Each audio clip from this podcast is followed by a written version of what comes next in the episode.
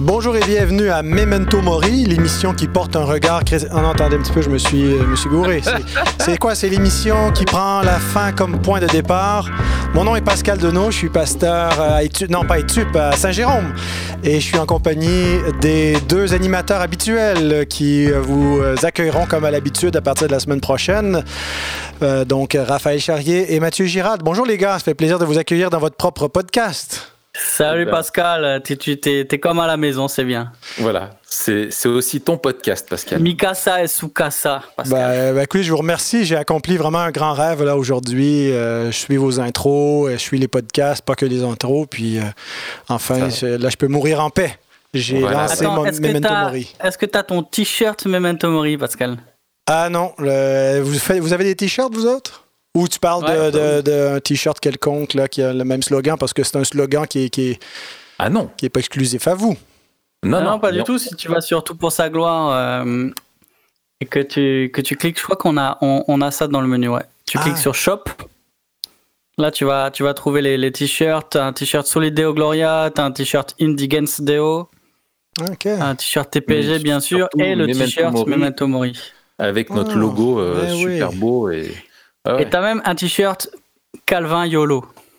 Waouh, c'est formidable. Hein. Il y a des tulipes. Et... Waouh, ouais.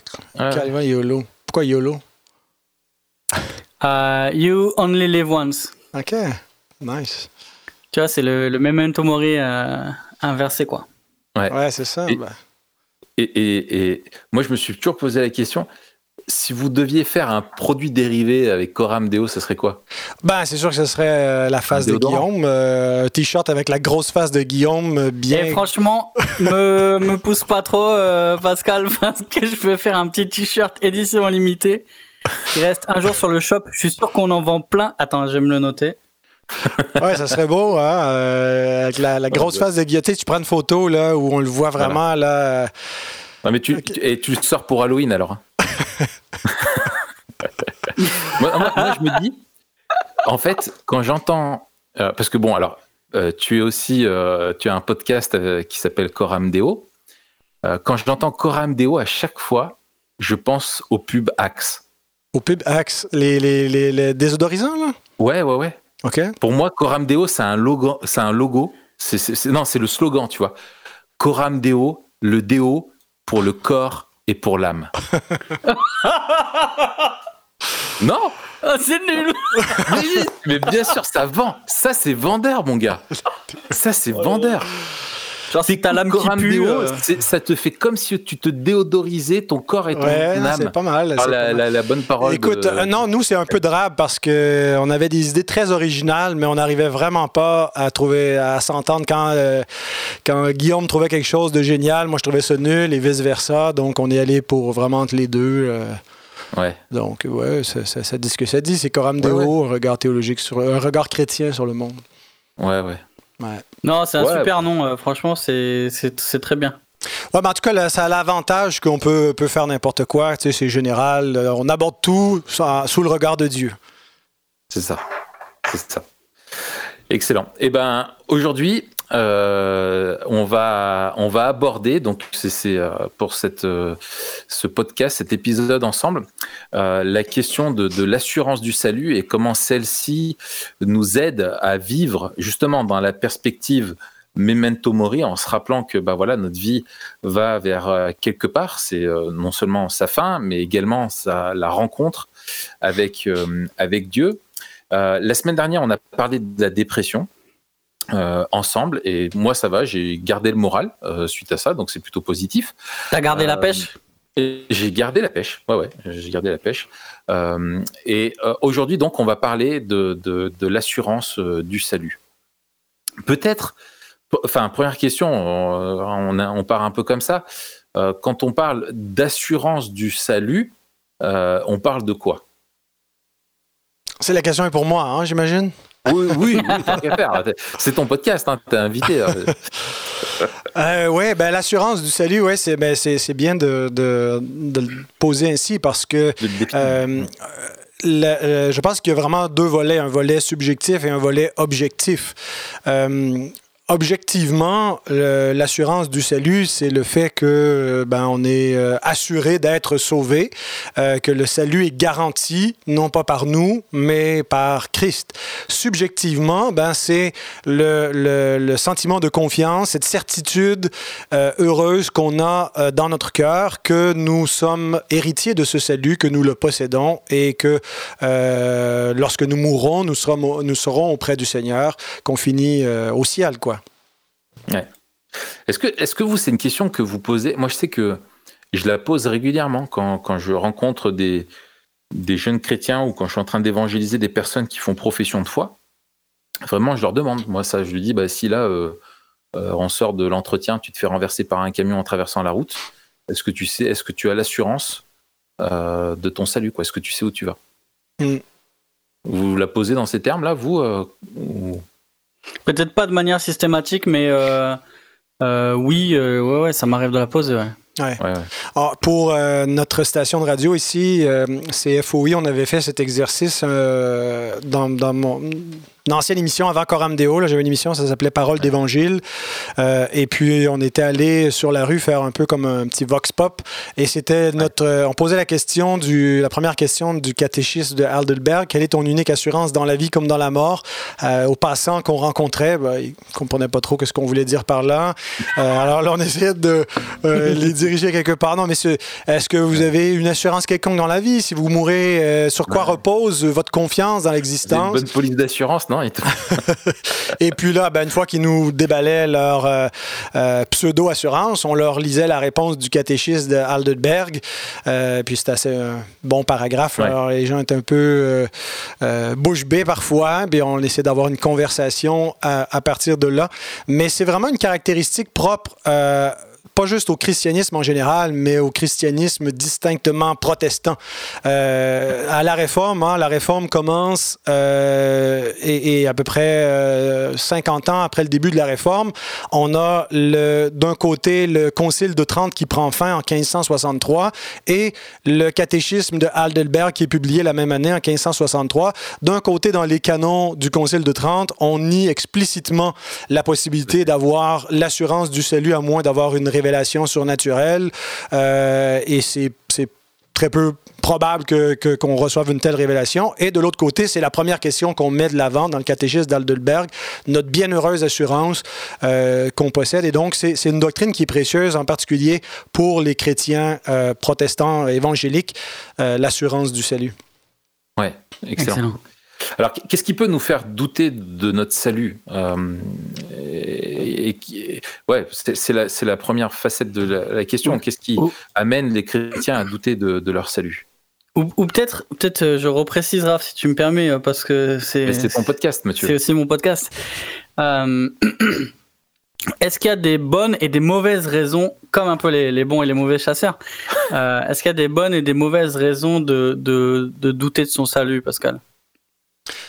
oui, ben, euh, on peut avoir une assurance du salut qui n'est pas un bon fondement et qui ne veut pas dire grand-chose. Euh, et, oui, je pense donc qu'il y a une, bonne et une mauvaise assurance euh, parce qu'au-delà d'un sentiment qu'on a, il doit avoir un, notre assurance doit avoir un bon fondement. elle doit venir d'une bonne compréhension biblique du salut. Et l'Écriture nous parle d'une vaine foi de certains certaines personnes euh, qui euh, pensent que tout va bien pour eux, mais ils, ont, euh, ils auront une mauvaise surprise au jour du jugement lorsque Christ leur dit Retirez-vous de moi, je vous ai, vous ai jamais connu. Mm. mais donc. c'est des, universalistes, quoi. Un petit peu, de toute façon, Dieu est amour. il, il, nous jettera personne en enfer, quoi. Oui, absolument. Ça peut être aussi des, des, légalistes. En tout cas, dans le cas de, de Matthieu 7, euh, ma compréhension, euh, quand Jésus euh, dit Ce ne sont pas tous ceux qui me disent Seigneur, Seigneur, qui entreront dans le royaume des cieux. bon, on a des gens ici qui professent la seigneurie de Christ. Alors pourquoi ne sont-ils pas sauvés? Pourquoi est-ce qu'ils sont rejetés du royaume de Christ? Il dit, je ne vous ai jamais connus.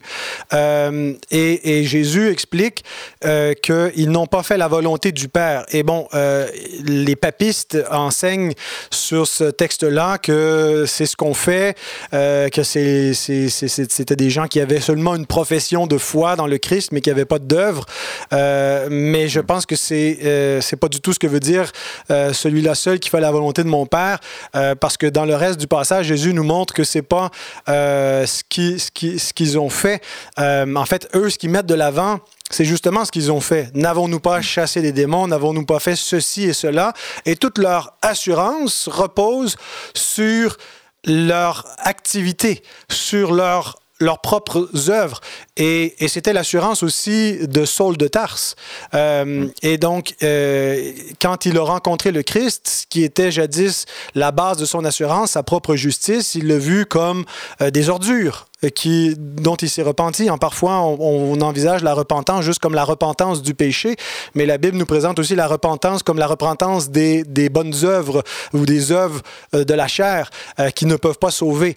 Et dans Matthieu 7, je pense que c'est ce qui est l'objet de, euh, la fausse assurance de ces personnes-là qui sont rejetées de Christ, c'est que leur profession de foi n'est pas dans le Christ et dans ce qu'ils ont fait euh, comme disciples du Christ, et c'est sur ça que repose leur confiance. Et quand Jésus leur dit, euh, mais c'est celui-là seul qui fait la volonté de mon Père qui est dans les cieux. La volonté euh, du Père pour qu'on puisse entrer dans le royaume, c'est pas ce qu'on fait. La volonté du Père, c'est qu'on croit en celui qui l'a envoyé euh, et que Christ soit le solide fondement de notre assurance et que toute notre foi repose sur lui. C'est solus Christus, le Christ seul qui doit être l'objet de notre assurance. Donc, de, de juste faire partie d'un grand christianisme nominal, euh, de confesser une, une, foi générique dans le Christ où on reconnaît qu'il est Seigneur, puis on confesse la, la, la, la foi historique, même orthodoxe, ne sauve pas automatiquement. Euh, il faut vraiment avoir, s'être approprié euh, le Christ. Donc, c'est pas juste une profession de foi du bout des lèvres, mais c'est un embrassement du cœur où on, on, met notre confiance dans la personne et dans l'œuvre de Jésus pour notre salut. Ouais, ça, ça, rejoint peut-être une, une fausse conception de la conversion euh, qu'on a, où, où, voilà, on, on, lève la main et on est sauvé. Mm. Euh, peut-être qu'une qu'une qu'une euh, une théologie plus robuste de la, de la conversion nous aidera à avoir à la fois une assurance plus solide et plus, euh, plus véritable. Absolument. Oui. Euh, et, dans la question initiale, euh, comme, comme Raph l'avait formulé, euh, qu'est-ce qui nous fait douter de notre, notre salut? Euh, je pense que euh, dans la culture évangélique, on est tombé un petit peu dans le...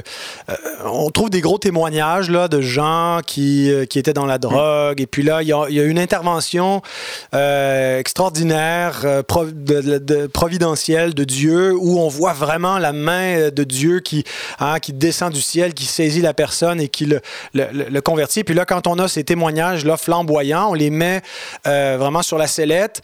Euh, et euh, je dis pas que c'est nécessairement mauvais, mais sauf que le problème, c'est que ça devient, ça finit par être un peu le paradigme qui définit ce que doit être une conversion.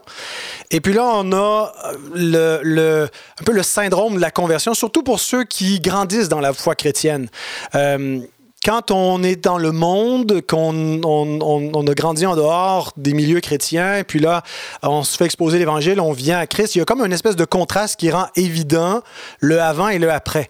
Mais quand on est né dedans, et qu'on ne vit pas une expérience de conversion euh, typique là et puis euh, euh, on se demande est-ce que je suis vraiment converti? Est-ce que vraiment j'ai vécu l'expérience de la nouvelle naissance? Est-ce que euh, je peux m'approprier. C'est difficile de chanter Amazing Grace parce que là, on se rappelle pas de l'état où on était une épave euh, en déchéance et puis que là, on est, on est rendu, euh, on est, on est sauvé, on est maintenant sur la terre ferme. Euh, et donc, tout ça génère surtout je le vois chez les enfants de croyants, une, une mauvaise compréhension de la conversion parce qu'on a un seul type de conversion. On a le, type Saul de Tarse, où euh, il, a une apparition du Seigneur, euh, c'est flamboyant, il en perd la vue, il tombe en bas de son cheval à la renverse, euh, puis c'est le point de bascule de toute son existence. Mais l'Écriture nous donne aussi le paradigme Timothée, où euh, dès ton enfance, tu connais les saintes lettres qui peuvent te rendre sage à salut. Euh, et donc, il a grandi dedans. il n'a pas vécu nécessairement une expérience où il peut identifier une journée spécifique dans son calendrier ou dire c'est à ce moment-là que j'ai rencontré Christ. Euh, il ne se souvient pas d'un jour où il a, commencé à rencontrer Christ parce que ça lui a été enseigné dès sa, plus tendre enfance. mais, et donc, à ce moment-là, la question, c'est pas l'expérience que j'ai vécue, c'est plutôt est-ce que aujourd'hui, j'ai la foi en Christ et je marche avec lui? Et donc, le problème parfois, c'est qu'on fait reposer notre assurance du salut sur la base d'une expérience spécifique euh, plutôt que de la faire reposer sur la foi continue. Ouais, d'autant plus pour aller dans, ton sens. Moi, moi, je suis d'accord avec, euh, complètement d'accord avec ce que tu dis. Surtout que moi, je fais partie de ceux qui ont eu une conversation. Je veux dire, il y a eu un avant, un après, un jour J. Euh, avec une vie vraiment décousue avant, etc. Et, euh, et du coup, euh, je reconnais que moi, dans mon, au début de ma vie chrétienne, bah, j'avais à cœur de partager mon témoignage de ce que Dieu avait fait pour moi, etc. Et, souvent, je me suis rendu compte que je mettais des, des, des, justement des, enfants de chrétiens qui s'étaient convertis dans leur jeune âge eux-mêmes, etc., assez mal à l'aise. Et c'est quelque chose dont moi, enfin, j'ai appris vraiment à faire attention à ça. Mm-hmm.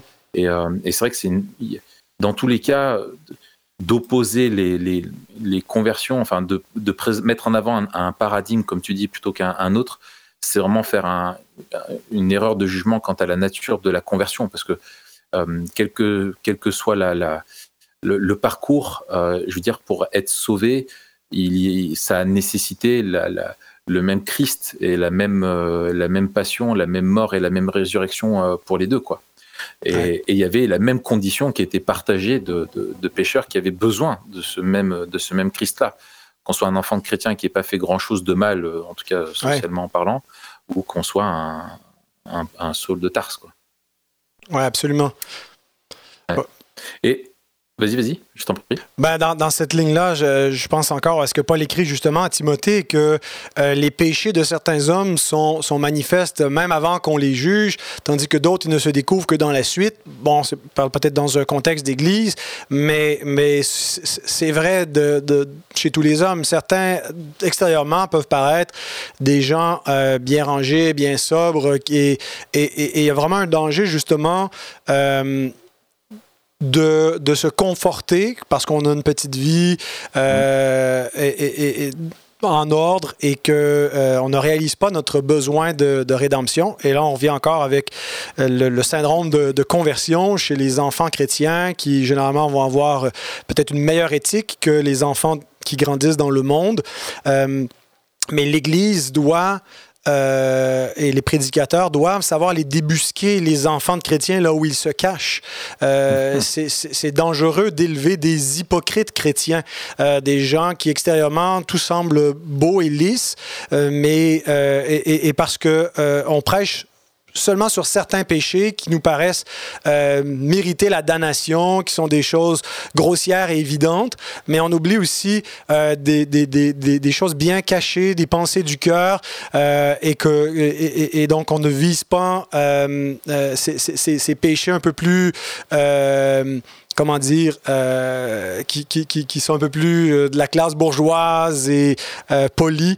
Euh, mais, et, donc, il faut que les prédicateurs, je pense, ne tapent pas que sur une, une, catégorie de pêcheurs et on vise ceux qui nous paraissent les plus effroyables ou les plus les, les, les, les, pires criminels pêcheurs, mais que on sache aussi s'attaquer à, à l'ensemble des, des pêcheurs en col blanc et tout. voilà, toute la panoplie euh, des pêcheurs. C'est ça, c'est ça. c'est une très bonne expression, ça. Les pêcheurs en col blanc, c'est tout à fait ça. Et par rapport à ça, euh, Pascal, par rapport à euh, cette fausse assurance du salut qu'on pourrait avoir et, et, aussi cette vraie assurance du salut qu'on devrait avoir, quelles sont les, les, les, questions ou quels conseils tu donnerais à quelqu'un euh, qui, qui, qui, doute de son salut et, qui a du mal justement à mettre, à, à, mettre son assurance dans ce que Christ a accompli. Peut-être parce que euh, il est dans une introspection euh, euh, pas maladive, mais en tout cas, tu vois, continuelle, et que il se rend compte encore de la distance qu'il a entre ce qu'il pourrait être, ce qu'il devrait être et ce qu'il est. Quel, quel conseil tu donnerais pour, pour arriver à, faire grandir notre assurance du salut Ouais. Et, et j'aime la remarque parce que il y a une place, je pense, pour examiner euh, notre foi pour savoir si euh, on est en Christ, donc s'examiner soi-même. Mais il y a vraiment un danger de tomber dans une introspection morbide. Euh, et je trouve parfois que les puritains se rapprochent de, un peu de cette tendance-là. Peut-être parce que aussi, c'est, ils vivent dans une culture qui est saturée du christianisme. et puis, donc, ils ont conscience là, de manière euh, exacerbée du danger euh, d'une orthodoxie formelle, mais qui est dénuée d'une euh, vraie vie spirituelle. Et donc, ils, mettent tous les projecteurs sur cette vie spirituelle intérieure, mais qui peut justement dénaturer un petit peu ce que doit être l'assurance chrétienne. Parce que je pense que je ne pense pas que ce qui doit être en priorité soit le, pôle subjectif de la vie chrétienne. Ça ne doit pas être ça le fondement de notre assurance. Euh, dans le mm. livre, je présente euh, que l'assurance a, trois piliers. Hein. C'est un petit peu comme un tabouret. S'il y a, une, une, seule patte à notre tabouret, il ne sera pas stable. S'il y en a deux, c'est déjà un peu mieux, mais pas encore. Et une troisième vient stabiliser le tout. Euh, et donc, euh, les trois piliers de l'assurance du salut, il y a le, pilier principal, euh, c'est l'assurance objective, c'est-à-dire que euh, c'est l'œuvre achevée du Christ. et on ne doit pas d'abord tirer notre assurance de ce que euh, on ressent, euh, de ce qu'on pense qu'on a vécu, mais de ce qui est écrit concernant l'Évangile. Euh, Jean nous dit, je vous ai écrit ces choses afin que vous sachiez que vous avez la vie éternelle, vous qui croyez au Fils de Dieu. Donc, on n'est pas appelé à supposer, mais à savoir, et notre assurance ne doit pas reposer sur autre chose que la foi dans ce qui est écrit, la foi dans l'œuvre achevée du Christ.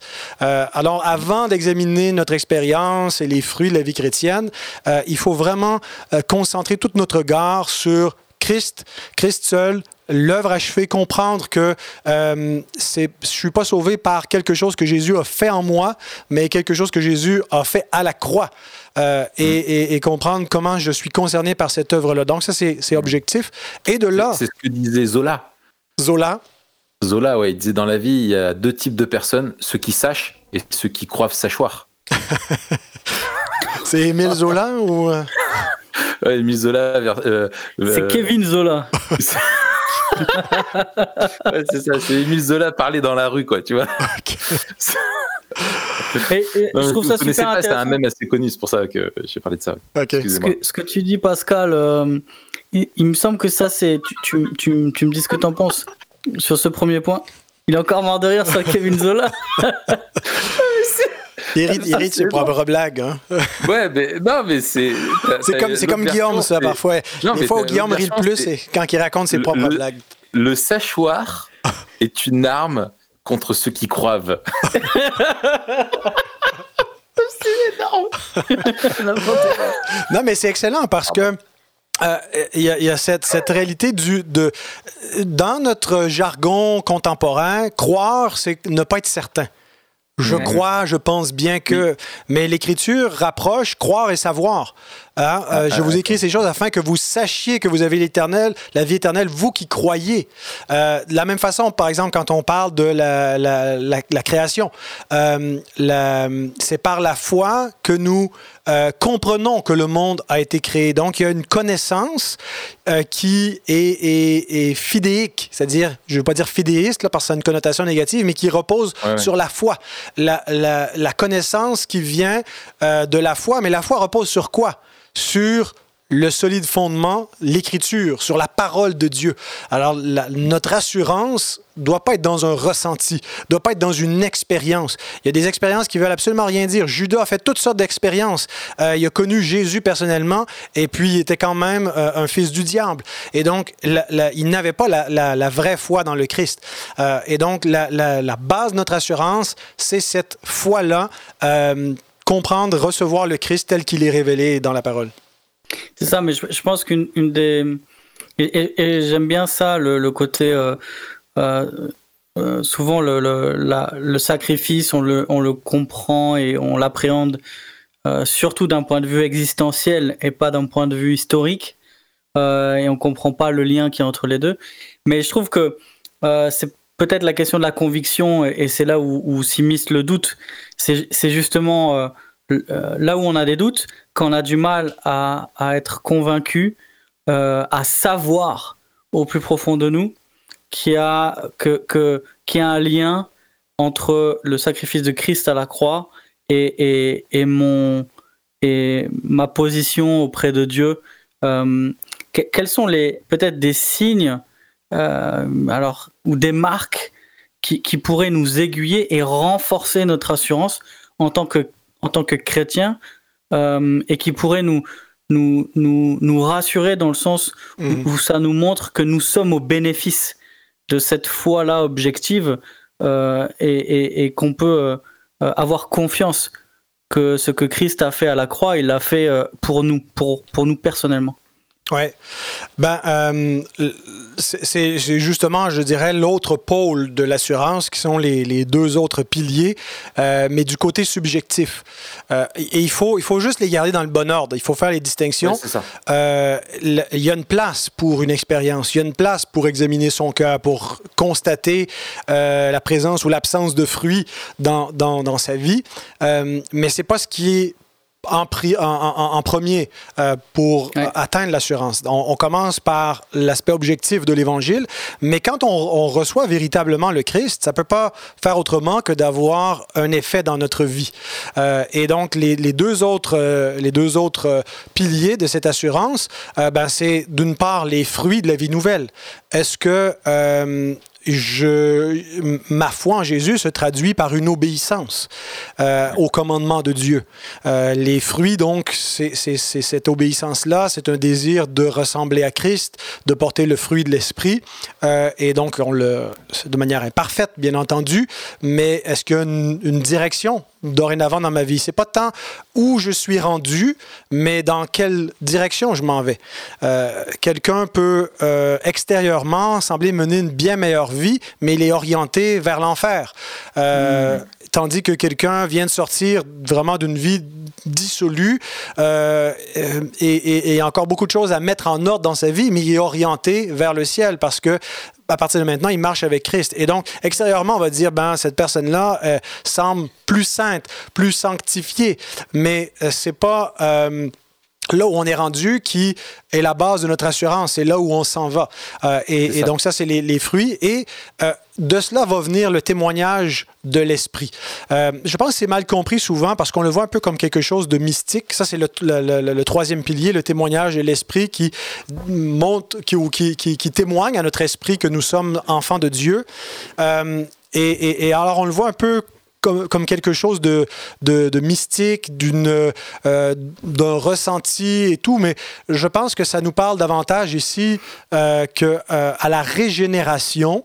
il y a vraiment une, communion avec l'Esprit de Dieu qui prend place et on n'en est pas toujours conscient pleinement, c'est-à-dire que le, degré de conscience de l'œuvre de l'esprit en nous euh, peut varier et devrait aller en croissant, mais euh, donc c'est pas quelque chose de ponctuel ce témoignage de l'esprit, c'est quelque chose de continuel.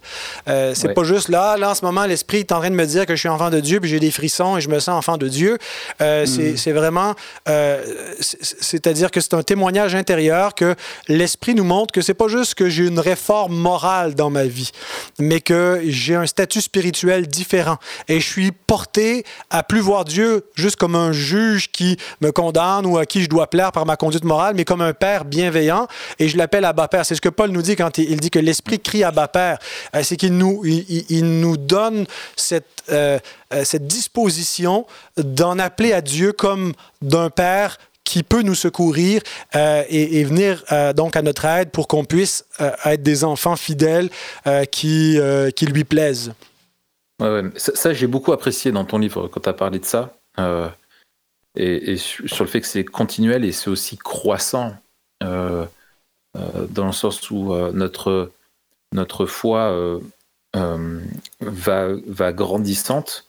Et je sais qu'au début de ma, de ma conversion, je, je, je, je me souviens que je, je, vraiment je croyais, mais j'étais parfois assailli par les doutes en me disant mais et si jamais je me plantais, tu vois, ou, euh, Alors que et puis des années euh, après, justement, avec l'ordre que tu as donné, vraiment justement avec la connaissance objective du salut tel qu'il est révélé dans les Écritures, euh, comment le Saint Esprit utilise ça et, nous témoigne aussi grâce à ça où le, le Saint Esprit enracine ces vérités-là de plus en plus profondément en nous et aujourd'hui, on, se demande. Enfin, moi, je suis après maintenant, je me demande, mais comment est-ce que j'ai pu euh, vivre sans ça, quoi Comment mm. est-ce que j'ai pu vivre sans cette assurance-là, sans cette connaissance de Dieu Et comment même le monde arrive à. Tu vois, on n'arrive même plus à comprendre comment c'est possible de vivre, de vivre sans, quoi. Mm.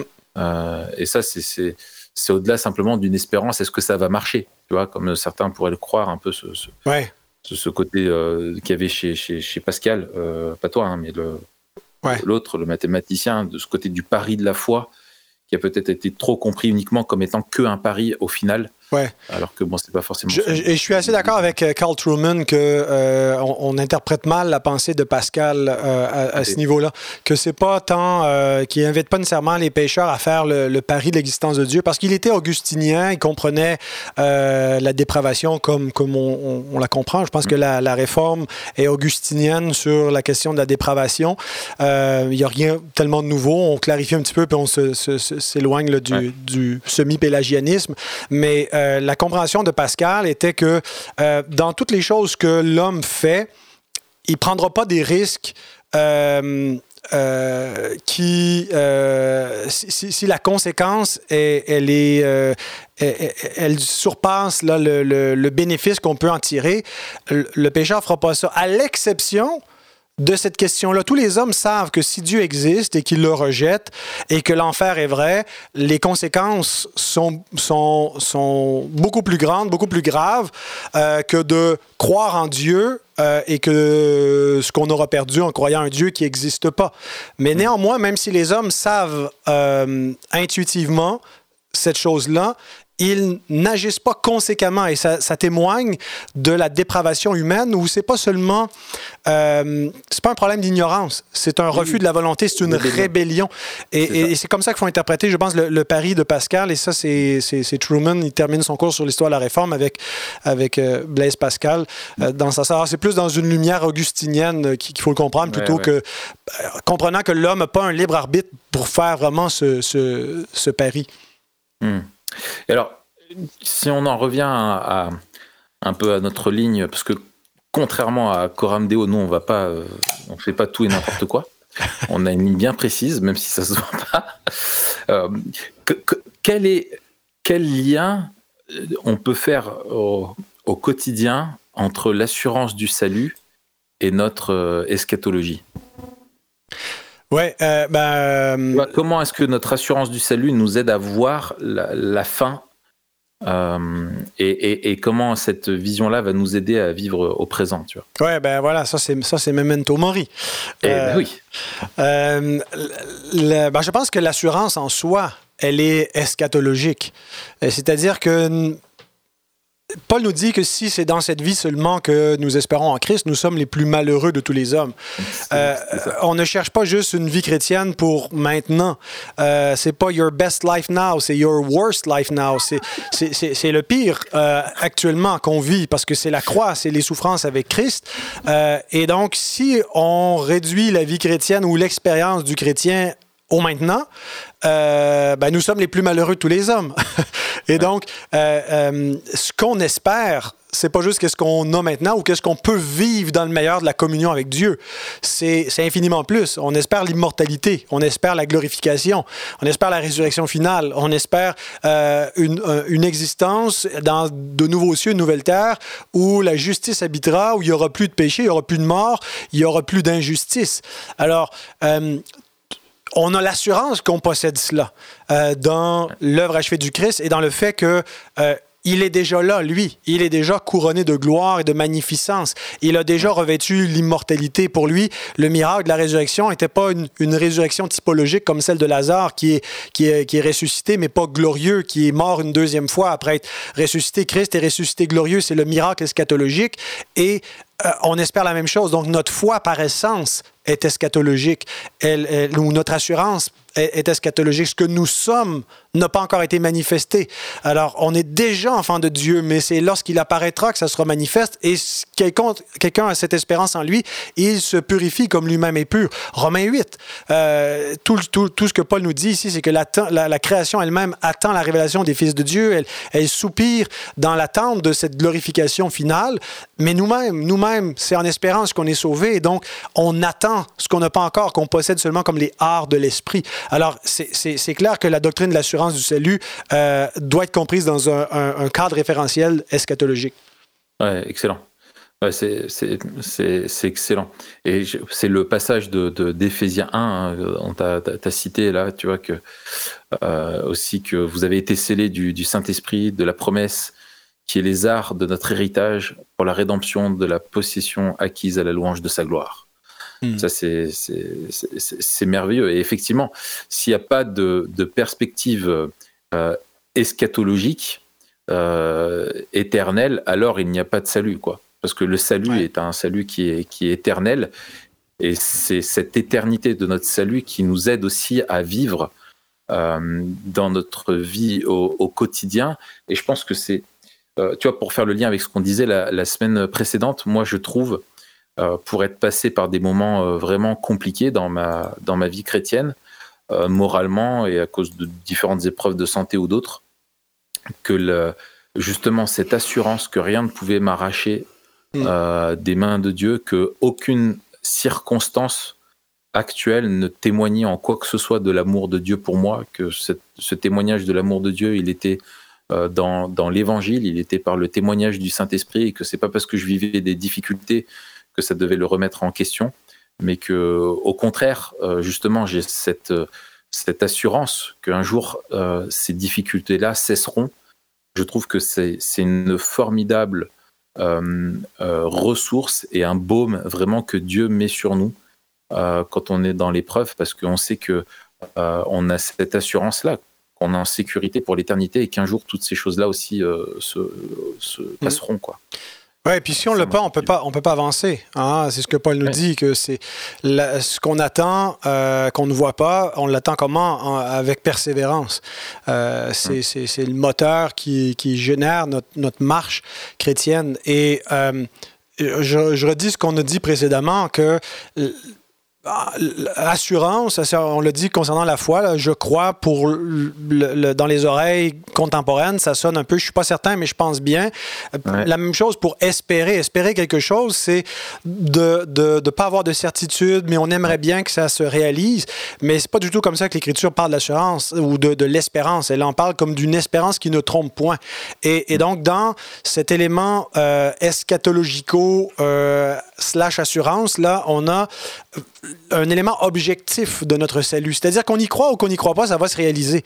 Euh, par, exemple, les, les, les, les, pécheurs qui rejettent l'Évangile euh, et donc qui, qui n'ont pas l'assurance du salut et puis qui ont l'espérance au sens mondain, là, qui espèrent qu'il n'y aura pas de jugement puis que tout va aller bien pour eux, eh bien, ils se trompent. Euh, et ils ont une veine, un vain espoir qui va les surprendre lorsque, lorsque le, jugement viendra. Et donc, de la même façon, si on n'a pas l'assurance du salut, mais qu'on est un enfant de Dieu, parce que l'assurance n'est pas euh, une partie qui appartient à, l'essence de la foi, c'est comme une bénédiction qui est rajoutée à la foi, euh, ça ne change rien au fait que l'assurance du croyant, elle est, elle est euh, ultimement objective. parce que l'espérance ne trompe pas, elle repose sur la parole de Dieu, un Dieu qui ne peut pas mentir, et ce qu'il dit ne peut pas ne pas arriver. C'est plus certain que l'existence actuelle qu'on a. C'est plus certain que euh, c'est plus solide que, que, quoi que ce soit sur lequel l'homme fait reposer son existence. Euh, et donc, c'est ça notre unique assurance, qu'on sait que ça va se, se, réaliser et ça ne dépend pas de la confiance ou l'appropriation personnelle qu'on peut avoir. Donc, si c'est aussi certain, ben, on peut vraiment se, se, se, jeter corps et âme sur cette assurance-là et mm. mourir dans la paix. C'est ce qui permettait à Paul de faire face à, à toutes les tribulations, les angoisses, parce qu'il avait cette euh, espérance bénie. Hmm. Ouais, un truc qui me, qui me donne aussi cette, euh, cette assurance-là, c'est. on, voit que ce soit l'assurance ou, ou, ou, l'espérance, l'assurance pour aujourd'hui et euh, l'espérance pour demain, c'est tous les deux en crise qu'on les a. Et hmm. en regardant à la croix, on a, on a cette assurance du, du, du, pardon. Et en regardant au tombeau, on a cette cette euh, espérance de la résurrection. Et en fait, l'espérance, c'est euh, pour, nourrir notre espérance, on ne veut pas regarder euh, dans un horizon en, attendant qu'il y ait quelque chose qui arrive. On veut d'abord aussi regarder à ce qui s'est passé et au fait que Christ est ressuscité et qu'il est les prémices de tous les ressuscités. Et, et, là encore, il faut, je trouve qu'un peut-être une des, une des faiblesses dans notre enseignement, c'est que on, on a, euh, on divorce parfois ce qui va se passer de ce qui s'est déjà passé. On divorce un peu euh, notre résurrection de la résurrection de Christ. C'est pas, on va pas juste ressusciter parce que euh, Dieu nous l'a promis, mais parce que Christ est déjà ressuscité que, et qu'on ira à sa suite. Mmh. Euh, quand, on parle d'espérance, quand on parle d'assurance, etc., euh, en, théologie réformée, on, va aussi parler de, persévérance euh, des saints, euh, qui est liée à, notre assurance. Est-ce que tu peux un peu développer cet aspect, Pascal? Quand on parle de, persévérance des saints, de, quoi on parle? Qui c'est qui persévère? Et en quoi c'est utile ou nécessaire de persévérer pour, pour la question du salut? oui, euh, ben, euh, déjà, j'ai euh, évoqué ce que Jean nous dit à cet effet-là dans c'est un Jean 3.2 quand il dit que nous sommes hein, enfants de Dieu, le, monde ne nous connaît pas, mais c'est parce qu'il l'a pas connu, et ce que nous serons n'a pas encore été manifesté. Donc on a ce jeu entre ce qu'on est maintenant, puis ce que nous serons plus tard, qui est une une pleine manifestation de ce que nous sommes déjà maintenant, enfants de Dieu. Euh, mais mm. les enfants de Dieu sont immortels, ont la vie éternelle. Mais ça, ça n'a pas encore été manifesté. Alors, c'est une question de manifestation. Mais ce que Jean ajoute est très important, euh, c'est quiconque a cette espérance se purifie comme lui-même est pur. Euh, et il va exactement là où Paul va dans Romains 8 en nous parlant donc de euh, l'espérance et euh, l'espérance qu'on voit, on ne peut pas l'espérer. Donc, si euh, on espère ce qu'on ne voit pas, on l'attend avec persévérance. Alors, le point est que on ne peut pas avoir l'assurance du salut sans une persévérance. Ça vient avec. C'est l'essence même de ce qu'est la vraie foi. C'est une foi qui persévère. Euh, souvent, la gratuité du salut a été euh, accusée un petit peu de mener à, euh, la...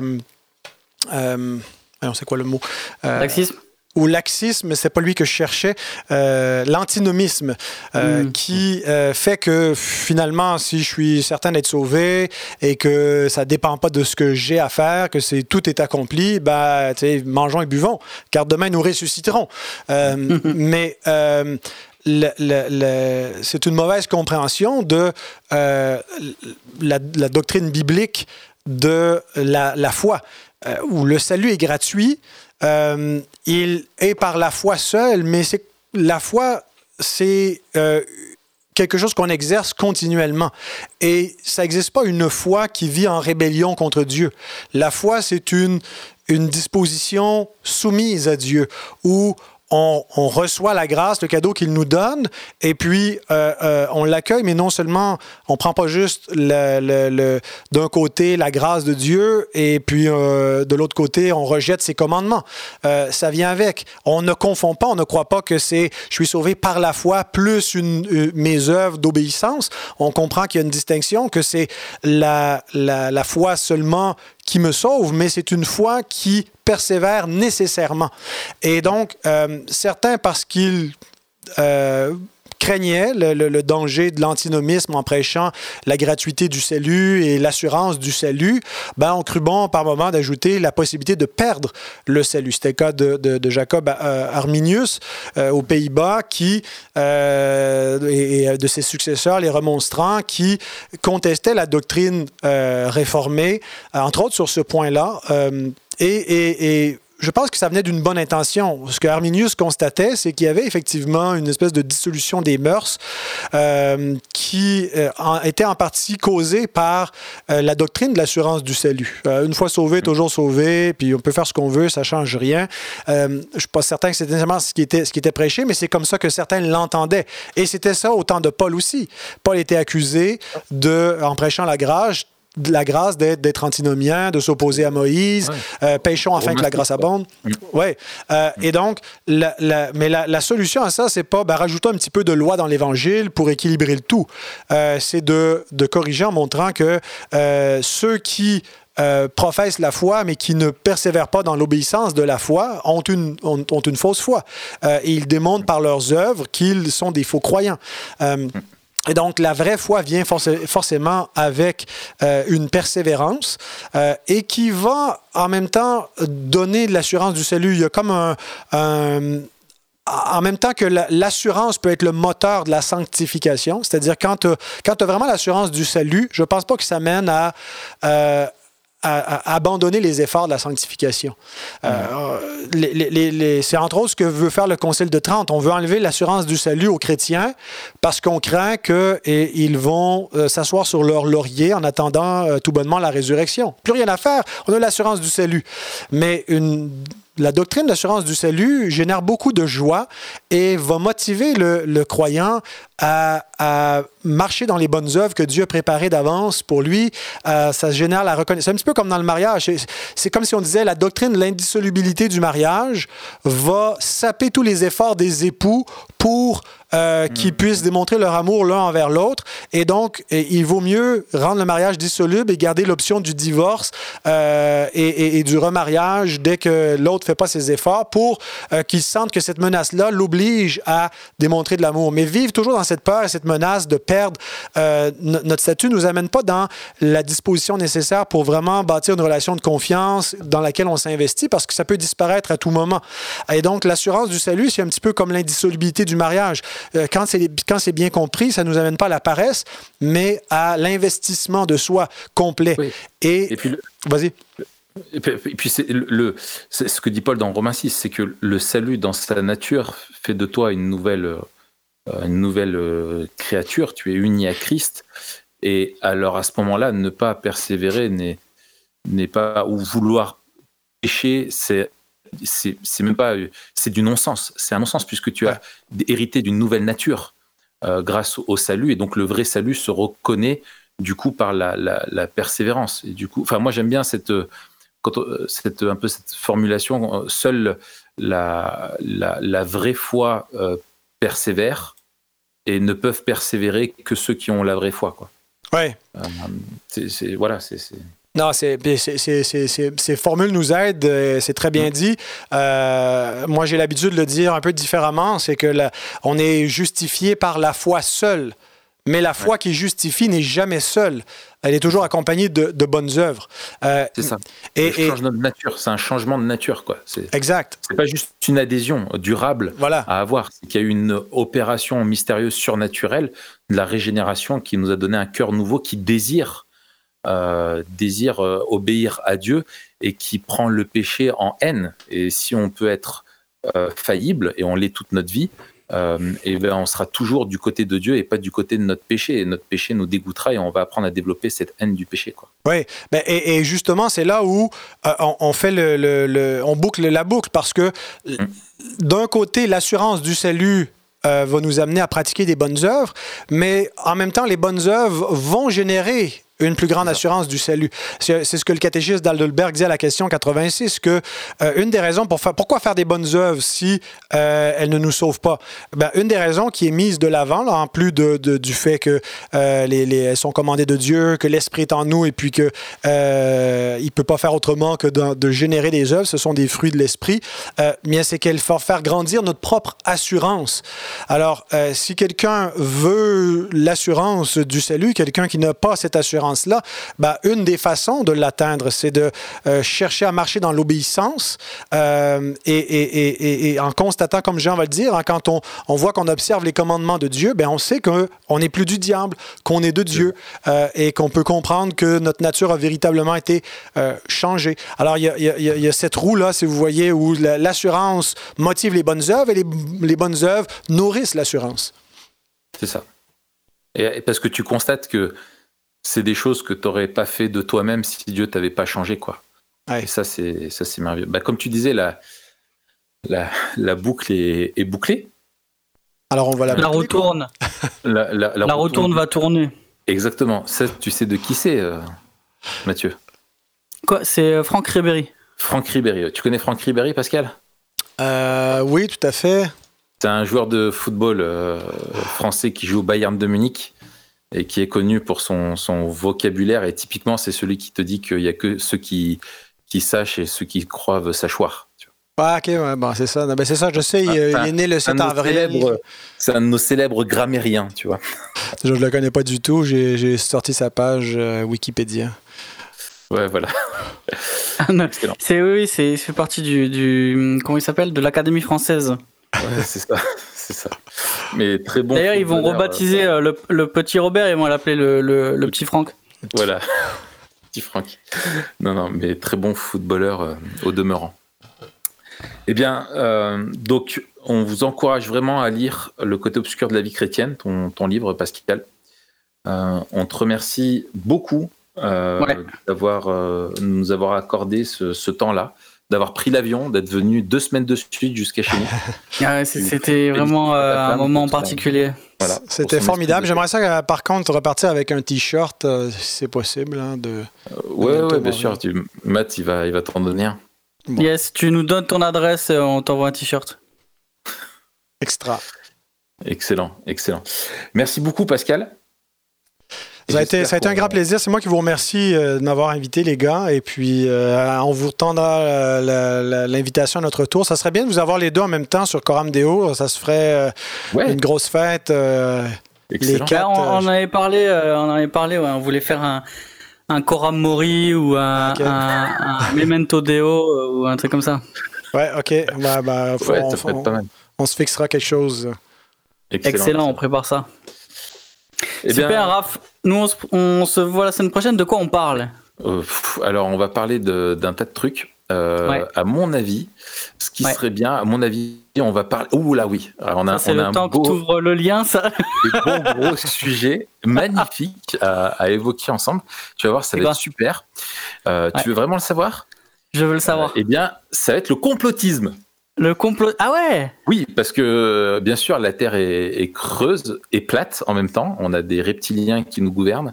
Oui. Euh, Mais ça, fallait pas le dire. On a ça, on a dit qu'on le gardait pour la fin, c'était, c'était le reveal. Ouais. D'ailleurs, Pascal Denot, quand tu enlèves et que tu modifies certaines lettres, c'est un anagramme de Illuminati. Mm. Ouais. Euh, bon, faut en modifier pas quand mal. Tu mélanges bien, hein, quand tu mélanges bien. Hein. voilà, c'est ça. Euh, ouais, donc on, parlera un petit peu de, justement du complotisme. Euh, et, parce que c'est quelque chose dont les chrétiens aussi sont pas épargnés. Hein. On le voit sur, comme il s'illustre sur Facebook, dans la façon de, parler des théories du complot sur différents réseaux sociaux. Et donc, justement, qu'est-ce que la vision biblique du monde a, à nous dire là-dessus? Excellent. Il me tarde d'aborder tout ça avec toi, Raph. On va bien se marrer. On va faire des recherches. Bon, et eh ben merci, euh, merci à tous et à tous bon appétit. Voilà. Et euh, à, très bientôt. Et euh, bonne continuation. Abonnez-vous à Coram Deo, achetez le livre de Pascal, mettez-nous 5 étoiles. Ah oui, attends, attends, je vais demander. Est-ce que ça vous intéresse? Dites-nous en commentaire, je sais pas où, sur SoundCloud, les commentaires sont un peu pétés euh, sur le site en ce moment et envoyez-nous des mails ou je sais pas quoi. Est-ce que vous voulez voir un, t-shirt avec la tête de Guillaume comme on a dit? Très important. Ça peut être et puis, suivant le nombre de réponses. si on pouvait faire un Photoshop avec la tête de Guillaume et la moustache de Matt sur la tête de Guillaume, ça serait extra. Excellent. Et me pousse pas trop, Pascal. Excellent. Excellent. Allez, salut les amis. Moi, je dois aller, je dois aller, je dois aller faire du sport. Ça marche. Allez, salut, salut. Ciao.